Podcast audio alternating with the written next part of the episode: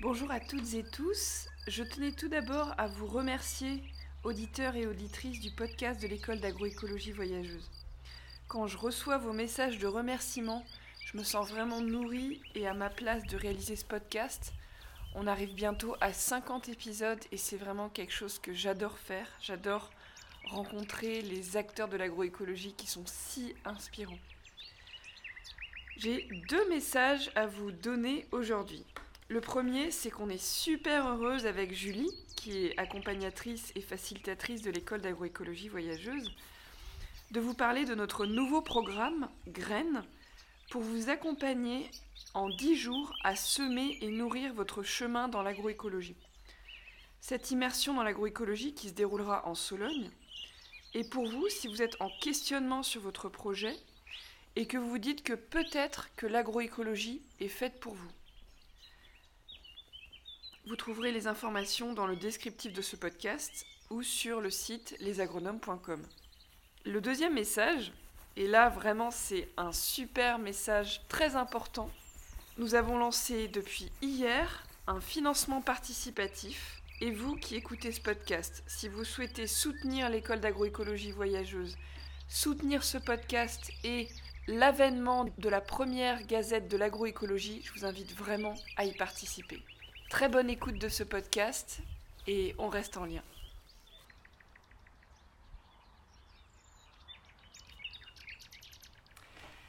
Bienvenue dans le podcast de l'école d'agroécologie voyageuse. Aujourd'hui, je suis super contente d'être avec Nicolas. Bonjour, merci de l'invitation.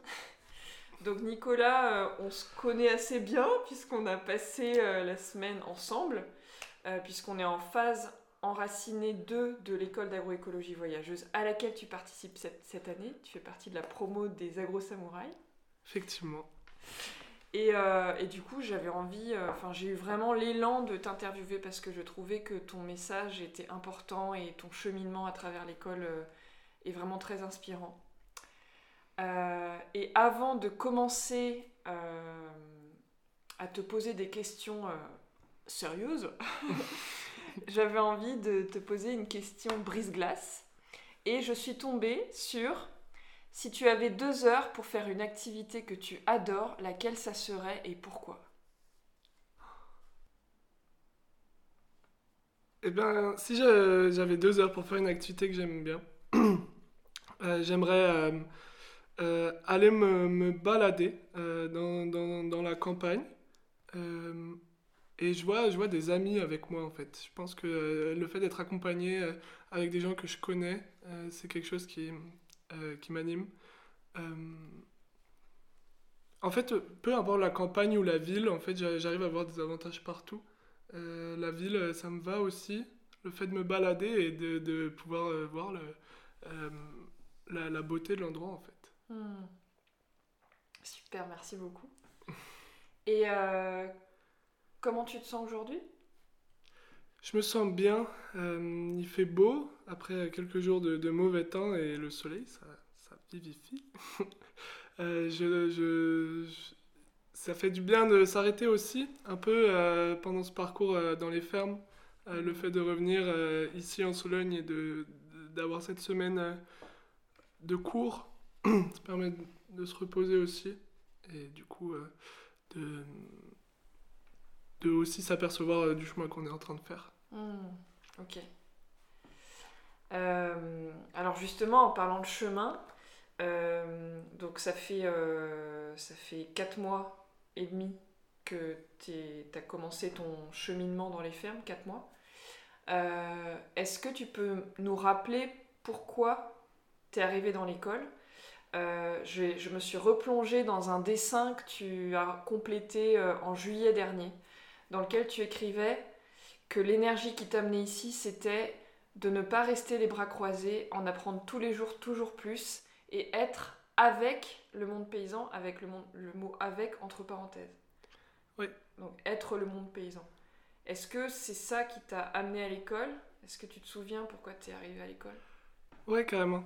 Euh, donc pour me, resituer un peu, je suis en école euh, d'ingénieur agro euh, à Dijon. Et donc là, je suis en année de césure, c'est-à-dire qu'avant ma dernière année d'école, euh, j'ai pris un an pour moi, pour mes projets et pour développer ce que mes futurs projets. Et j'ai cherché un peu quoi faire. J'avais envie de me reconnecter déjà avec le, monde agricole et, et en développement aussi avec l'agroécologie en fait. Euh, je pense que dans mes souvenirs, si j'ai marqué les bras euh, ne pas rester les bras croisés, c'était euh, ne pas rester les bras croisés face, face au, changement climatique qui est au-dessus de nous, face à tous les problèmes autour de l'agriculture qu'on entend tous les jours, tout le temps, par rapport encore plus en ce moment au prix, etc. des aliments et au prix de revient des agriculteurs. Et hum, c'est pour ça que je veux me. Comment dire euh, Essayer de développer une bonne voie, en tout cas euh, personnellement, pour être euh, avec le monde agricole. J'entends aussi le mot avec parce que bah, je ne suis pas issu du monde agricole. Et donc, le fait de, de s'inclure dans. Enfin, après tout, qu'est-ce que le monde agricole?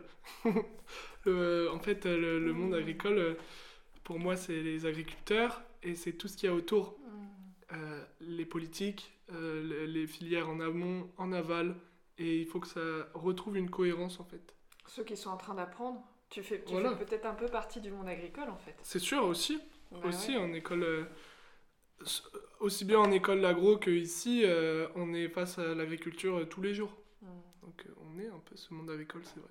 Donc on peut voir, je suis pleinement heureux.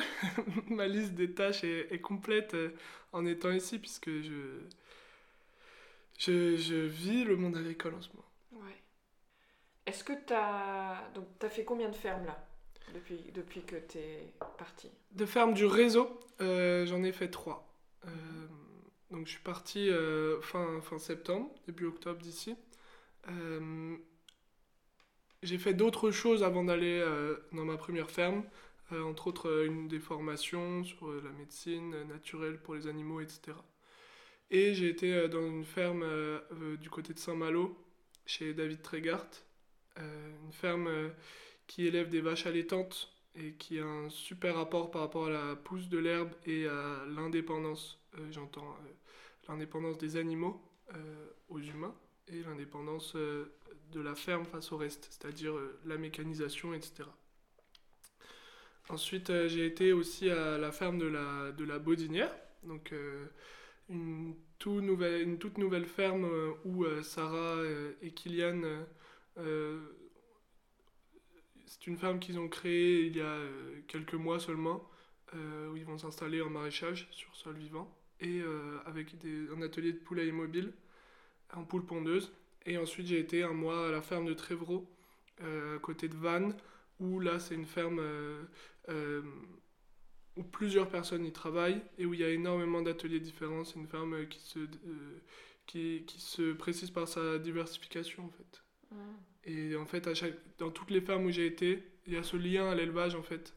Ce lien en fait de, d'associer euh, les animaux pour récupérer leur, leurs avantages, pour l'intégrer pleinement dans le système agricole. que ce soit avec des poules, des porcs ou des vaches. Ouais, c'est enfin, super inspirant. Moi, ce qui m'est venu, enfin, il y a plein de choses qui me sont passées par l'esprit en, en t'écoutant. Et notamment, euh, en fait, j'ai eu la question qu'est-ce qui t'a ému dans hmm. ces fermes? Bah, Ce qui m'émeut euh, à chaque fois que je vois un agriculteur, peu importe euh, ses pratiques, et encore plus les, les agriculteurs qui sont, que j'ai rencontrés jusqu'à maintenant, c'est des gens qui, euh, qui sont courageux en fait, parce que euh, quand on regarde le nombre d'heures qu'ils font par semaine, c'est bien plus souvent que la base de 35 heures. Quand on regarde leurs revenus ou l'argent qui se dégage, ce qu'ils se laissent pour vivre, les vacances qu'ils se laissent, etc. C'est très rarement euh, au-dessus de la moyenne, quoi. c'est incroyable comment ces, ces personnes je, je s'impliquent dans le fait d'être de, totalement dépendant des aléas du climat, des aléas euh, de, de, la nature en fait, pour pouvoir ressortir euh, une alimentation, et qui en plus là, souvent n'est pas juste en fait. La, valeur de cette alimentation, je la trouve pas juste. Et quand tu es en agroécologie et que, en tout cas, tu es dans ce genre de, de, de pratiques pionnières, euh, où c'est pas encore la norme de faire ça euh, à l'échelle nationale, internationale, même régionale, et bah tu as aussi euh, le fait d'être vu un peu comme un extraterrestre, enfin, de, le fait d'avoir euh, à limite justifier ces pratiques, d'une part auprès de tes collègues agriculteurs, euh, de, de, des organismes de formation aussi, euh, dans le sens euh, euh, BPREA, etc. Et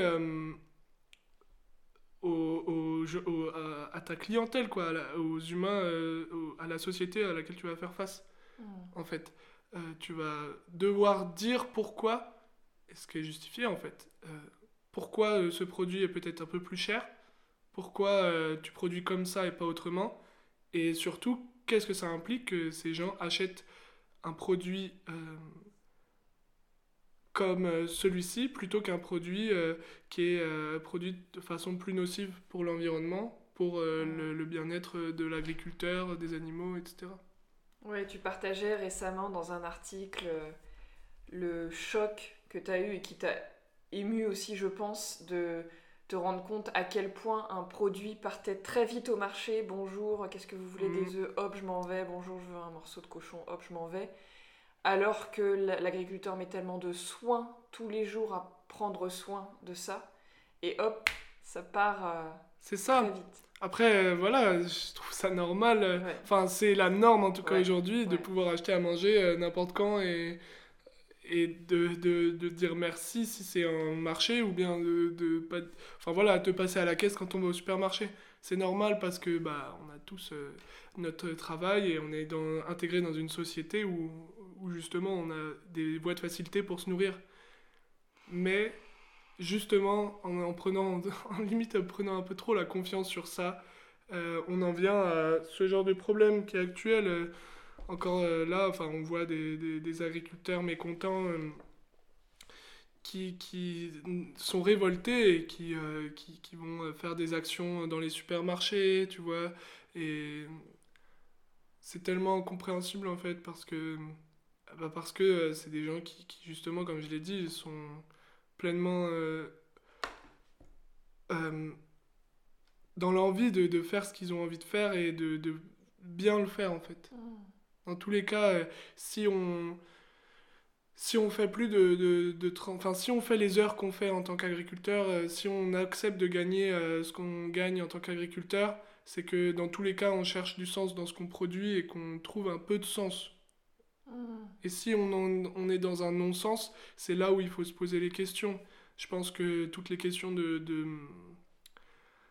du taux de suicide des agriculteurs, euh, des, des pots de bilan, euh, enfin voilà, quand c'est possible, parce que quand on a des dettes de plusieurs milliers d'euros, euh, centaines de milliers, c'est aussi compliqué. Et bah c'est après tout, si je retrouve pas de sens dans ce que je fais, pourquoi je le fais? Et comment je peux en sortir? Donc finalement, si je, si je reformule d'une autre manière, tu te, tu te bats pour le monde agricole, en ce moment, enfin en, en, voyageant dans les fermes, tu soutiens le monde agricole et tu soutiens, c'est c'est par l'agroécologie que tu soutiens le monde agricole. Enfin, c'est mmh. l'agroécologie qui sauvera le monde agricole presque.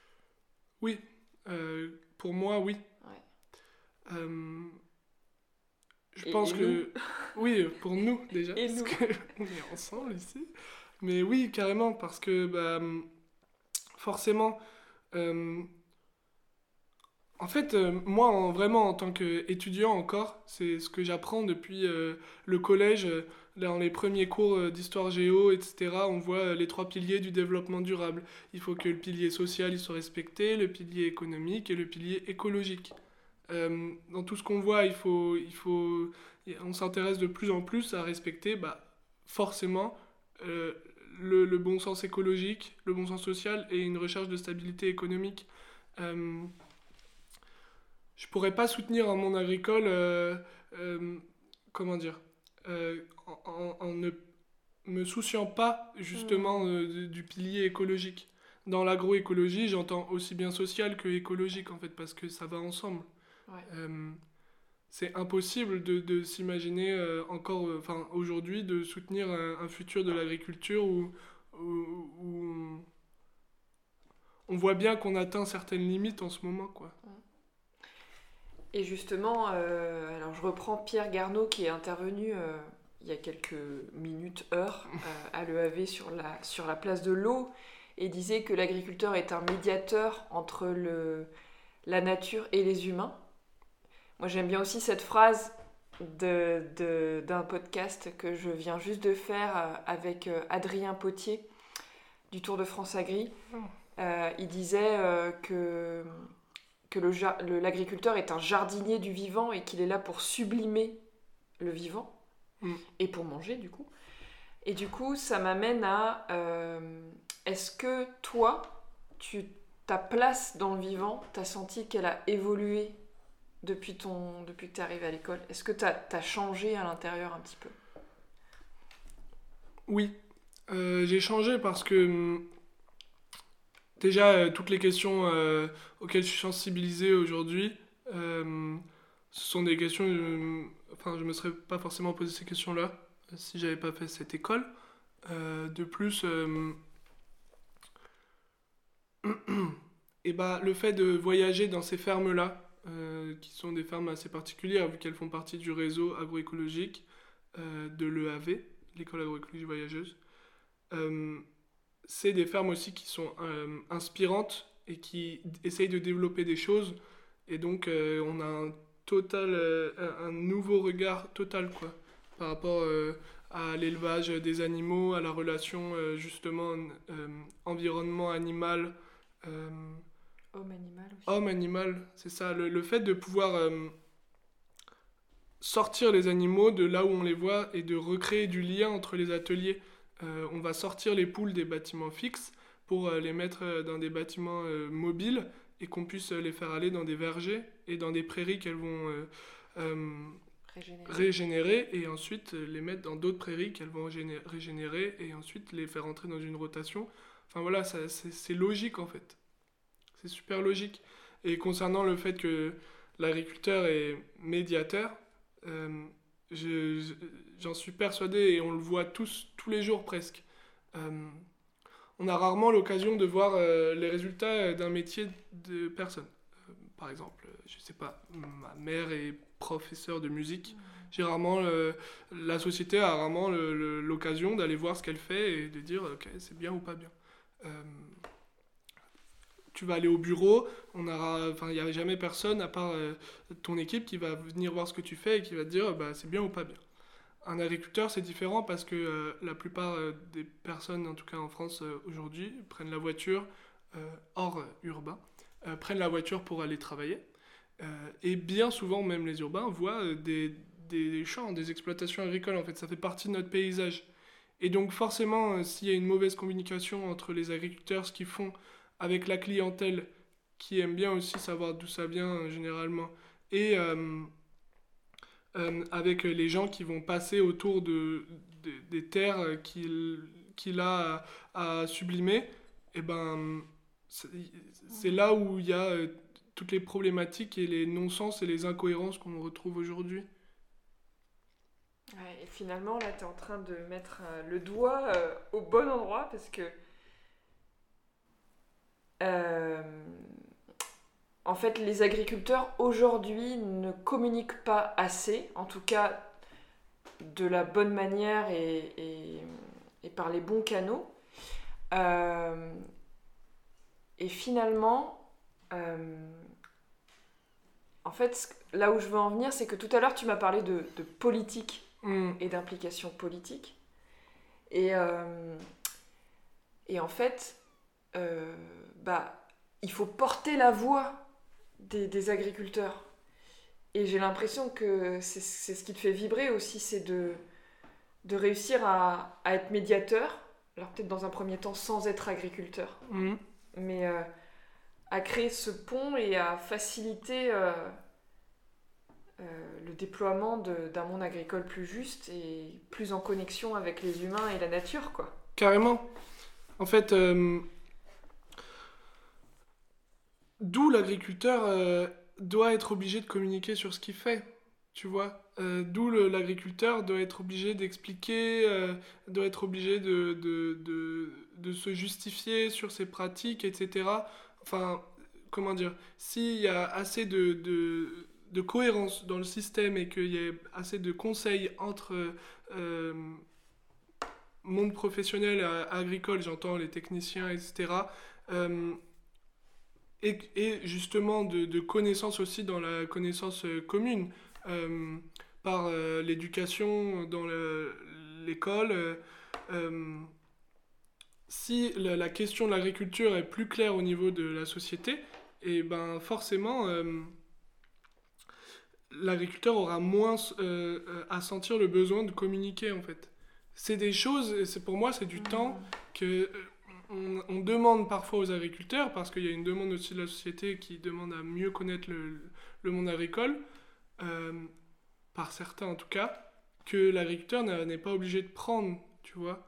Et donc en fait, moi je me sens légitime euh, à essayer de faire ce lien, justement parce que j'ai déjà eu un peu une connaissance du monde agricole, euh, mm. je vais savoir de quoi il me parle, ou elle me parle, et je vais essayer de, de pouvoir partager cette... Euh, ce qu'il ou elle fait et la cohérence qui en ressort quoi. Ouais cette légitimité, tu l'as acquise parce que tu as vécu euh, et tu vas continuer de vivre jusqu'en juin euh, la vie d'agriculteur et, mm. et, ces moments difficiles, ces moments de joie, etc. Euh, et, et, finalement, comme il y a en France un agriculteur pour 150 personnes, je crois, bah, plus il y aura de paysans, moins il y aura besoin de communiquer parce que les gens sauront ce que c'est. Mm. Et là, en faisant ce que tu fais, même si t'es pas paysan tout de suite, t'es mis. Enfin, en ce moment, t'es un peu paysan voyageur, et finalement, du coup, t'es légitime à porter ce message, quoi. Bah ouais, ouais, c'est ça. c'est ça, je me sens légitime, et à la fois pas légitime. Mm. Parce que moi, je n'ai. Euh, enfin, je suis qu'un, entre guillemets, stagiaire. Euh, j'ai pas, euh, j'ai pas de chiffre d'affaires à faire à la fin du mois, à la fin de l'année. Euh, j'ai pas de dettes euh, qui m'attendent. J'ai pas des animaux qui m'attendent. J'ai la responsabilité de rien en fait. Donc c'est aussi ça l'autre la, la, face plus sombre, c'est que je suis aussi pas du tout légitime.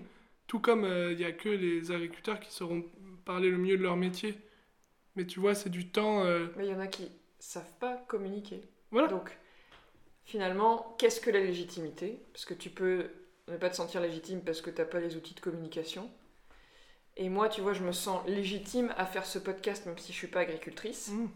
Donc, c'est qu'est-ce qui est juste à l'intérieur de toi, quoi. Tu vois, si tu, mmh. si tu sens que, euh, que tu as, as, un message important à diffuser, bah... C'est ça. J'estime que, justement, je, je côtoie assez bien le, monde agricole euh, par euh, mes amis, par euh, les fermes dans lesquelles je travaille hors EAV, les fermes dans lesquelles je vais voir dans le cadre de l'EAV et tout, que je me tiens assez au courant de ce qui se passe et des incohérences, quoi. Et tu croises plein d'avis comme ça différents pour justement essayer d'en ressortir quelque chose. Et là, ce que j'en ressors en ce moment, c'est que c'est ce manque de, de cohérence et c'est cette tout simplement euh, ce, manque de, projection vers l'avenir. On ne sait pas euh, comment sera l'agriculture dans déjà 5 ans, puis 10 ans, puis 20 ans, puis 30 ans. On n'en sait rien. Au niveau politique, on, on, écrase un peu le problème, on n'en parle pas du tout, on ne on fait pas de projection. Euh. Bah c'est ça. tout le monde le sait que l'âge moyen des agriculteurs, c'est environ la cinquantaine, il me semble 53 en ce moment et que dans, dans 8 ans, un peu ou moins ou plus, euh, il y a la moitié des fermes qui aura disparu. Voilà, on l'a encore vu hier, enfin, il y a la moitié des fermes qui soit auront, vont devoir trouver un repreneur, soit seront plus les mêmes, quoi. Et c'est déjà là, quoi. Moins 100 000 exploitations en 10 ans. Euh, c'est le remembrement agricole euh, de 2021 y y a, concrètement, moi en tout cas, je ne vois rien qui est fait. Il euh, n'y a pas forcément d'aide à l'installation. Il n'y a pas forcément de, justement, de, de... En fait, je pense que c'est aussi un serpent qui se mord un peu la queue, puisque il peut y avoir des aides à l'installation lorsque tu vas t'installer. Sauf que, vu que la société, j'estime, elle a de moins en moins de connaissances du monde agricole, elle a de moins en moins de connaissances de comment on produit ça, qu'est-ce qu'on produit, qu'est-ce que c'est concrètement, euh, le fait de faire un fromage, de faire un yaourt, de faire de la farine, euh, et bah forcément il y a de moins en moins de jeunes, il y a de moins en moins de parents qui vont parler de ça à leurs enfants, et du coup il y a moins en moins de jeunes qui, lorsqu'ils arrivent à leur orientation à 18 ans, quoi, ou bien euh, lorsqu'ils vont réfléchir à leur parcours professionnel, qui vont être intéressés pour faire ça. Et c'est là où je retrouve le fait qu'il euh, faut, il faut hum, pouvoir euh, partager cette connaissance agricole, partager ce que c'est l'agriculture en fait. Déjà, si, enfin, je pense que si tout le monde euh, savait, en gros, est-ce qu'on, quand on conduit, est-ce qu'on sait reconnaître si c'est du blé, si c'est des pommes de terre, qu'est-ce que ça veut dire qu'il y ait des vaches ici, de la prairie, qu'il y ait des haies ou pas? Enfin voilà, ça fait partie des choses pour moi euh, qui, dans lesquelles on doit donner de l'importance, de savoir reconnaître d'où vient notre euh, alimentation. Et comment, euh, comment toi, aujourd'hui, tu as envie de, de, partager ça Parce que je, sens que tu as un besoin de, de communiquer tout ça autour de mhm. toi. Et ça te fait vibrer même. Tu vois, c'est un, un besoin, c'est quelque chose que tu vois qui est nécessaire, mais T'aimes ça aussi C'est pour ça que t'es là à faire ce podcast déjà Bah ouais, c'est ça, carrément en fait. Euh, euh, bah pour euh, comment dire Pour parler vraiment de, de, moi, en fait, j'ai grandi en Seine-et-Marne, proche de, de, la, banlieue en fait, proche de la, Grande Couronne, quand même dans un village mais très vite, je me suis retrouvé à, aller dans une euh, ferme en, Haute-Saône parce que j'aimais ça euh, chez un exploitant laitier en agriculture biologique. Et donc depuis euh, tout petit, j'étais encore à l'école primaire, il y a ces deux mondes qui se chevauchaient un peu. J'avais tout mon cercle d'amis, de famille du coup, qui se trouve plus en région parisienne, qui n'a pas de contact particulier avec l'agriculture. Et tout mon cercle d'amis que je connaissais en Haute-Saône uniquement par l'agriculture. C'était euh, des fils euh, d'amis d'exploitants dans lesquels euh, je travaillais, etc. Et donc, il y a ces, ces, ces mondes-là, quoi. Et hum, quand ma famille me posait des questions, bah, même sur l'école d'agro que je fais, sur l'école d'agroécologie voyageuse que je fais et tout, mes amis, ma famille et les gens qui m'entourent, en fait, bah, je, je, vois bien que on sait pas trop de quoi on parle, en fait ils savent pas trop de quoi on parle et de justement euh, comment c'est, enfin qu'est-ce que ça veut dire agroécologie et déjà d'où ça vient, enfin pourquoi on en a besoin. Hmm. Et je me rends compte que euh, bah, je trouve que dans le, débat, euh, enfin dans le ce qu'on entend parler médiatiquement, enfin dans tout ce qu'on a accès par les, journaux, par les, les, médias, etc., on ne prend pas assez en compte la question du changement climatique et la question de l'importance dans l'agriculture du changement climatique. J'avais même cette impression un peu euh, dans, les écoles qu'on faisait, euh, enfin dans l'école euh, d'agro, etc. je trouve qu'il y, a, y a, un peu un retard, quoi. On est en pleine voie vers la, catastrophe climatique et, en pleine voie vers la catastrophe sociale avec l'agriculture, les agriculteurs qui, qui qui s'absentent de plus en plus. Euh, c'est normal, quoi. Le, vieillissement des agriculteurs. Et donc, euh, bah, je me dis, mais, en fait, comment faire euh, pour essayer d'améliorer les choses et de pouvoir partager ce message à tout le monde, de pouvoir redonner de la cohérence à tout le monde et, de, pouvoir développer quelque chose qui soit aussi bien stable dans le, pilier écologique que social, quoi. Et donc ce qui m'anime, c'est le fait d'essayer de communiquer ça aussi bien euh, aux agriculteurs entre eux, qui sont, euh, euh, je dirais, euh, en permanence quand même en recherche de pouvoir euh, faire mieux euh, leur métier et de s'améliorer dans un sens ou dans le bon sens ou dans le mauvais sens. Et en même temps, je parle aussi des jeunes agriculteurs parce que quand on, est 50, euh, quand on a 53 ans et qu'on sait que dans 5-10 ans on va partir à la retraite, on n'a pas forcément envie de changer tout le système d'exploitation aussi, tu vois. C'est normal que le vieillissement des agriculteurs, il implique euh, un, un manque de dynamisme, de dynamisme dans le, la filière. Et aussi de faire du lien avec tous ces gens qui achètent à manger tous les jours, mmh. qui mangent deux fois, trois fois par jour a priori, si ce n'est pas plus, et qui, qui n'ont pas vraiment de contact avec euh, qu'est-ce qu'ils mangent. Mmh. Tu vois euh,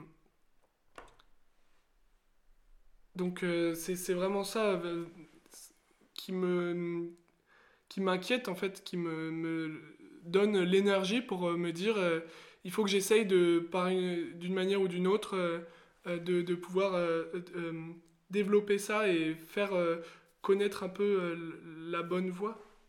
Je dis pas que j'ai la bonne voie, la voie V-O-I-E, euh, de, de, vraiment aller euh, dans un meilleur sens. Hmm. Alors, c'est. Enfin, je sens beaucoup d'inquiétude de, de, ta part et moi aussi je suis inquiète. Et donc tu dis que c'est l'inquiétude qui t'énergise. Hmm. Est-ce que tu t'énergises aussi par euh, la beauté, par euh, le plaisir d'être dans les champs, par, tu vois, qu'est-ce qui te, qu'est-ce qui te donne de l'énergie aussi pour agir? Tu vois, une autre, un mhm. autre type d'énergie peut-être?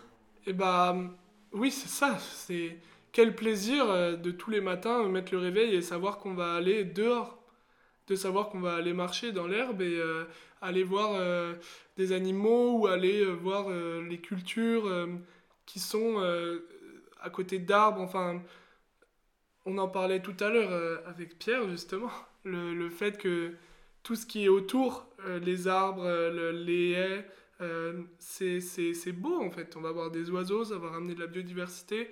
Et du coup, le bien-être de l'agriculteur, il est là aussi.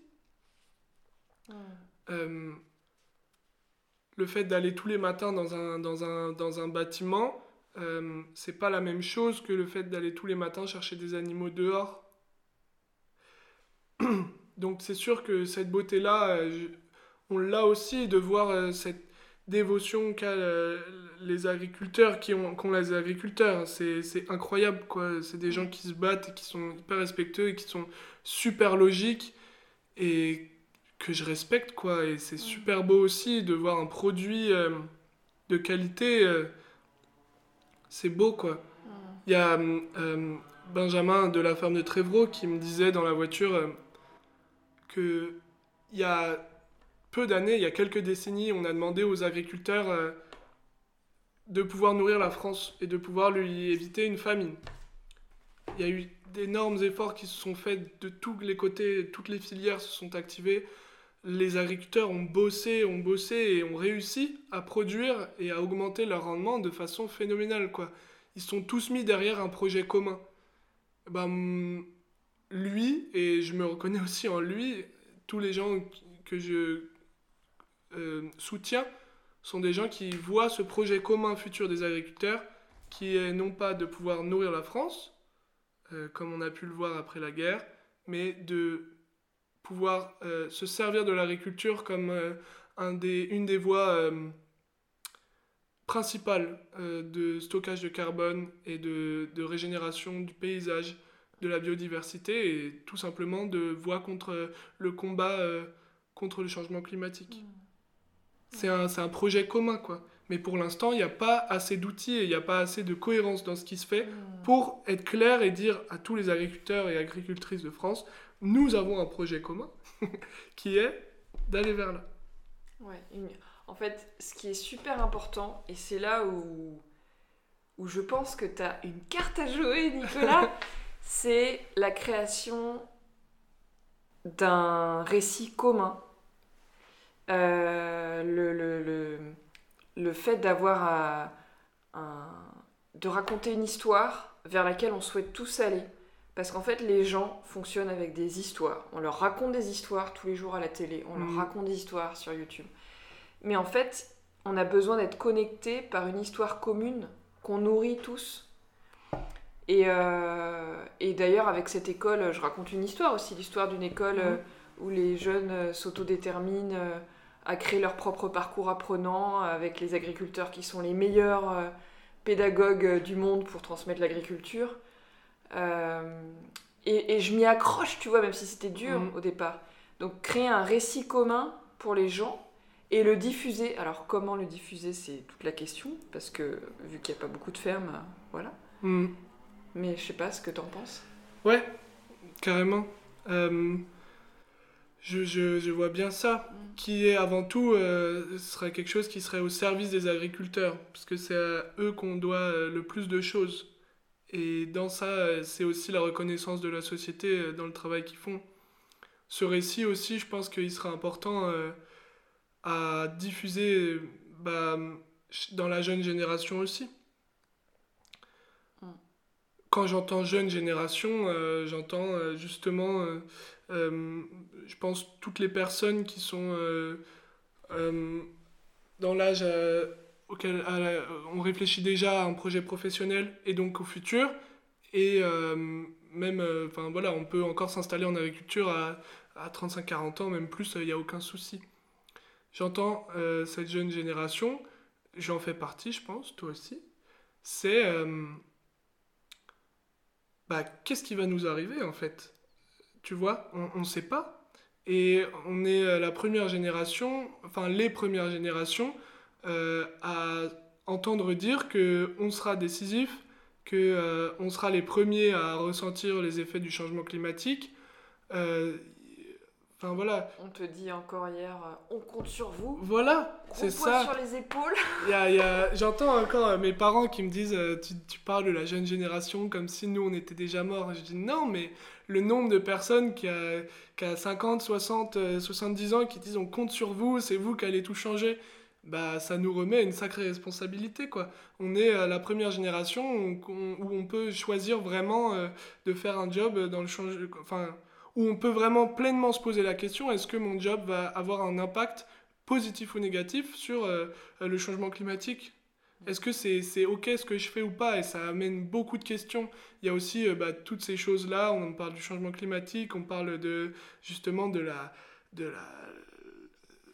on compte sur nous, etc., la responsabilité des jeunes, euh, que- qu'on n'a pas forcément à avoir, quoi. Enfin, on sera décisif. Euh, la, la, la jeune euh, génération aussi, euh, bah, c'est elle qui va faire, qui va être décisive pour le futur de l'agriculture. Mm. Parce que là, c'est des, enfin voilà, je reviens au vieillissement des agriculteurs, etc. etc. On est des jeunes qui vont s'installer et donc le type un peu d'exploitation qu'on va faire, ça va avoir un impact pour les 20-30 prochaines années souvent. Tu vois, Euh, il y a, y a toute cette responsabilité là que euh, euh, des questions auxquelles on doit répondre et toute cette responsabilité de la jeune génération qui est super importante quoi. Ouais. Alors, t'es d'accord avec moi que du coup, quand on, quand on dit ça et qu'un jeune de 23 ans comme toi écoute ce podcast, il se dit oulala, bon, ça, ça. Et finalement, des fois, le poids sur les épaules est tellement lourd que ça te, ça te, ça te fige Ouais. à te dire, bah finalement, je suis trop petit, je vais rien pouvoir changer. Mm. Alors que plusieurs théories montrent que euh, si chacun, enfin, la, la théorie des boules de neige, de l'effet papillon, de tout ça, montre que, euh, en fait, si chacun euh, s'empare de, de ça et, et, et se nourrit au quotidien du vivant et de la beauté de la nature qui est encore là, et qui va plutôt nous expulser d'ailleurs que voilà, la nature sera toujours là, moi c'est ce qui me rassure en fait. Euh, et, et finalement, est-ce que. En fait, moi, je, c'est très fouillé ce que je raconte, mais ma, ma dernière question, parce que on arrive presque à 40 minutes, Déjà. et ouais, ça passe vite.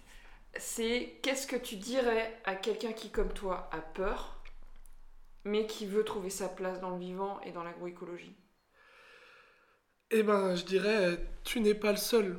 Euh, J'ai écouté encore euh, en venant à l'EAV un podcast sur l'éco-anxiété. Euh, Il y en a de plus en plus. on- enfin, on fait face à ça. euh, Je, je, je suis éco-anxieux. Enfin, je veux dire, on, on, on sait pas vers où on va et ça fait flipper, quoi. Donc déjà, c'est tu n'es pas le seul. Accueillir, déjà. Voilà, Ouais. c'est ça. Euh, c'est normal qu'on se pose des questions comme ça. Euh, et c'est pas trop tard. Moi, j'ai la conviction que c'est jamais trop tard, en fait. Et hum, que justement, même si tu te dis que tu es dans, un, dans une voie qui n'est pas forcément en lien avec le, pouvoir de faire quelque chose au changement climatique, en lien avec... Enfin, de pas pouvoir faire quelque chose en lien avec le futur des agriculteurs, le futur de l'agriculture généralement et de l'alimentation, euh, ben en fait euh, c'est pas trop tard non plus. On peut toujours essayer de trouver un lien, on peut toujours euh, sur son temps libre faire des, des, actions. Et c'est surtout le fait qu'on a besoin de, de, tout le monde, de toute une filière et de, de tout un, un, amas de personnes. Quoi. Rien que dans, dans tout ce qu'on fait, en fait, on peut voir un côté politique. Il y a tous ces gens qui disent que euh,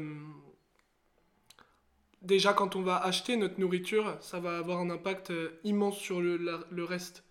C'est même si euh, c'est des œufs à, à, 25 centimes ou à 15 centimes, c'est une filière qu'on accepte de suivre ou pas. Acheter des œufs batterie, pour toi, ça peut être à peu près le même prix que d'acheter des œufs plein air, d'acheter des œufs poulet immobile. Et ça n'a pas du tout le même impact sur la suite en fait. Pourtant, ça reste la même boîte euh, verte ou grise et euh, dans le caddie, quoi. Et hum, déjà ça, c'est, enfin, dans tout ce qu'on fait, euh, il y a de, du lien. Je veux dire, acheter de la seconde main, il y a des choses super stylées en friperie. d'essayer de pas, de bien réfléchir avant d'acheter, d'essayer de bien réfléchir avant de faire les choses, en se demandant est-ce que du coup ça a un impact ou pas. Est-ce que ça contribue au monde que je veux Voilà, pour revenir sur l'agriculture euh, ce que je vais manger ce soir, est-ce que euh, ce que c'est bien ou pas euh, C'est des petites actions quoi. Si si enfin étant étudiant, j'achète je sais pas à peu près 6 œufs par semaine et bah on est combien d'étudiants en France? Tu vois si on s'intéresse à des filières un peu plus directes avec des AMAP, avec des marchés, des ventes locales, des magasins de de producteurs, etc., même si on y va pour acheter un bout de fromage et un pot de miel, c'est, enfin, ça a un, lien direct, quoi. De se replonger déjà, je pense que euh, c'est de se replonger sur notre alimentation. Qu'est-ce qu'on mange ce soir? Qu'est-ce qu'on mange ce midi? Et c'est pas que la recette, c'est aussi d'où viennent euh, les aliments de la mmh. recette. On est ce qu'on mange nous constitue, comme disait la grand-mère d'Arnaud Daguin. c'est ça, exactement. Et est-ce que tu as envie de terminer en remerciant quelqu'un? C'est la l'antenne est à toi pour dire merci. Ou plusieurs personnes d'ailleurs. Mhm. Et bah déjà, je vais remercier euh, ma famille, j'entends mes parents et ma sœur, euh, ma grande sœur, qui m'ont euh, inculqué toutes ces valeurs et qui m'ont sensibilisé au fait de l'importance de bien manger, de savoir d'où ça vient, et euh, de la seconde main et de prendre soin des autres et de, de la justice sociale, etc. Euh, c'est super important pour moi, euh, dans ma famille aussi. J'aimerais aussi remercier, je fais ça un peu au discours des Oscars, tu sais. c'est pour toi. J'aimerais me remercier aussi bah, le Daniel, qui est l'agriculteur qui m'a accueilli, euh, jeune euh, ignorant de l'agriculture, euh, à 8 ans. je me souviens, bon, j'étais petit, mais j'étais étonné de savoir que le foin, c'était de l'herbe coupée. Rien que ça. Mmh. Et, et, en fait, bah, c'est maintenant, je dirais, mais c'est un P à bas. Mais tu vois, à 8 ans, en fait, c'est là où on a tout l'impact, enfin, où il y a la base des connaissances qui se font. Donc c'est Daniel qui, qui m'a vraiment appris sur beaucoup de choses toute la relation avec les animaux, euh, le bien-être animal, euh, l'importance de la régénération des prairies, etc. Euh, c'est grâce à lui, quoi. Et tous les agriculteurs qui osent parler de leurs pratiques, c'est quelque chose qui est super introspectif et qui est pas facile à faire. Mm. Parce que tu vas avoir un jugement et que quand tu fais 55 heures par semaine à gagner 800 euros ou moins et de savoir que tu vas encore en avoir pour 25 ans à rembourser ton prêt de 400 000 euros, c'est pas facile euh, d'entendre dire la première personne qui passe euh, euh, bah, euh, c'est pas bien ce que tu fais, quoi. C'est compliqué. Donc, euh, beaucoup, je pense qu'il faut vraiment qu'on garde de l'humilité et du respect pour, pour ceux qui nous nourrissent et pour tout, le, tout le monde, en fait. Beaucoup de respect. Bah, merci beaucoup. C'est... C'était super inspirant. Et, euh, et puis, bah, on va retourner euh, dans le gîte euh, Voilà, avec les autres étudiants de l'école.